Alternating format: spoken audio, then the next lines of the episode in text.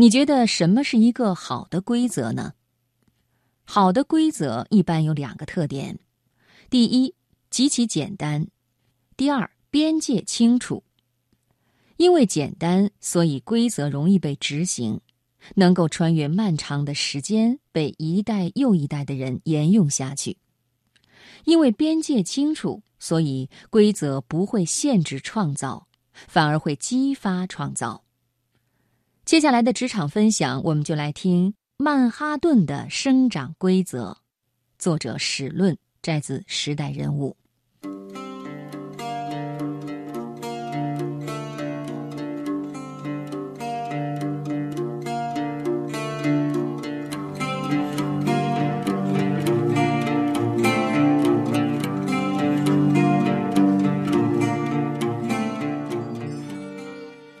纽约的曼哈顿是世界金融中心，经济和文化都非常发达。但是作为一个岛屿，它有一个先天困境，就是不能像其他城市一样摊大饼，只能往上往高空发展。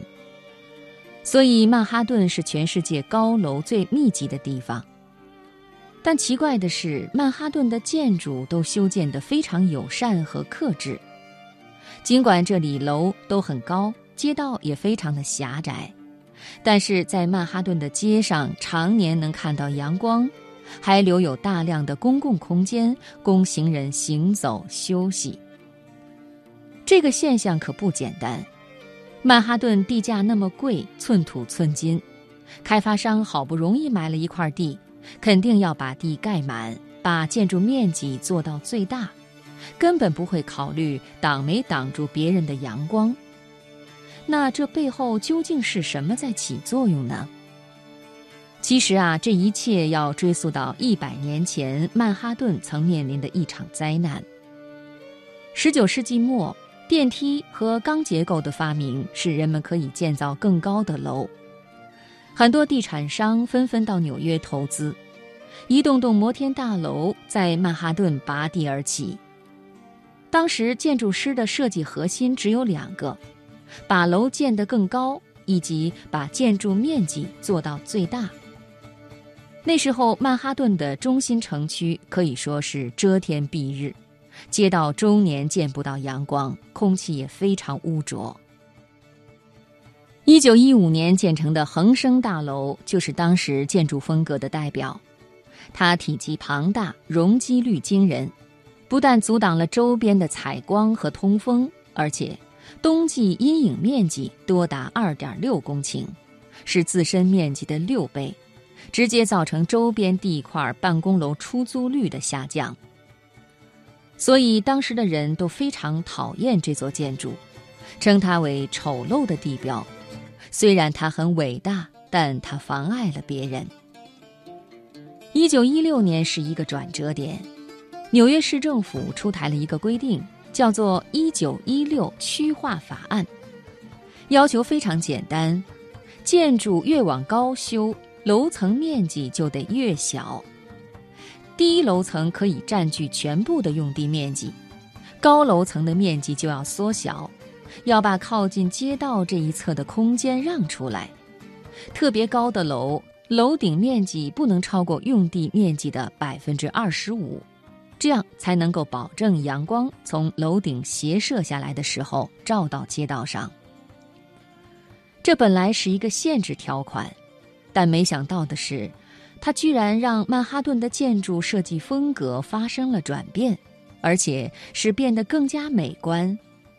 原来建筑的形状都是平顶、四四方方的，但如今曼哈顿的代表性建筑，比如帝国大厦。像婚礼蛋糕一样，一层一层，基座很大，越往上越小，最后留有一个独特的尖顶。于是，建筑师开始琢磨怎样给建筑物设计尖顶。比如，著名的克莱斯勒大厦，是一家汽车公司的总部，他们选用制造汽车的不锈钢金属做楼顶，形状像汽车的轮毂。银光闪闪，非常有特点。这栋建筑还被看作装饰艺术的杰出代表。但这也带来一个问题：如果所有的建筑都修成婚礼蛋糕形状，千篇一律，会不会太单调了？所以，一九五二年，利华公司修建总部大楼的时候，建筑师就想突破一下。他通过研究一九一六年区划法案，发现这个法案只规定了建筑修到高空时，面积不能超过总占地面积的百分之二十五。于是，他干脆将大楼设计成一个长方体，大楼的主体只占地块面积的百分之二十五。简洁美观，空出来的面积还可以建成花园，让公司员工可以在午休的时候散散步。这就是如今的丽华大厦，在当时的纽约绝无仅有。现今很多办公楼的设计风格都源于丽华大厦。在此之前，摩天大楼的外观都是笨重的花岗岩和浮雕，装饰得很豪华。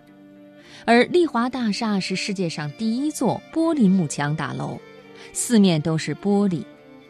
巧妙的是，因为丽华公司的产品是清洁剂，他们在大厦外部安装了一辆洗窗车，每天都将玻璃幕墙洗得一尘不染。所以这座大楼就是公司最好的广告。更有意思的是，参与设计这座大楼以后。丽华公司的总裁在他四十一岁事业巅峰的时候，辞职转行为一个专业建筑设计师，因为他突然意识到自己的人生理想不是做管理，而是做建筑设计。丽华大厦开了一个先河，把本可以用来修建办公室的空间建成了一座花园。纽约市政府觉得这种做法很好，值得鼓励。于是，在一九六一年又颁布一项法案，规则同样简单：建筑设计方案如果能够为城市退让出公共空间，就奖励百分之二十的建筑面积。这个政策完全调动了开发商的积极性，越来越多的建筑主动把面积让出来，修建城市公共广场。增添座椅，扩大绿化面积，修建喷水池，路过的男女老少都可以在这里休息。最极端的是花旗银行大厦，它底部十层都是镂空的，只保留了几个支撑柱，就像在水泥森林里生生挖出了一方天地。城市空间因此也变得越来越多元，越来越舒适。其实，回顾曼哈顿建筑的百年历史，最应该思考的是什么是一个好的规则。好的规则一般有两个特点：第一，极其简单；第二，边界清楚。因为简单，所以规则容易被执行，能够穿越漫长的时间，被一代又一代的人沿用下去。因为边界清楚。所以，规则不会限制创造，反而会激发创造。在边界之外，人们仍然有广阔的空间去施展才华，创造出千变万化的作品。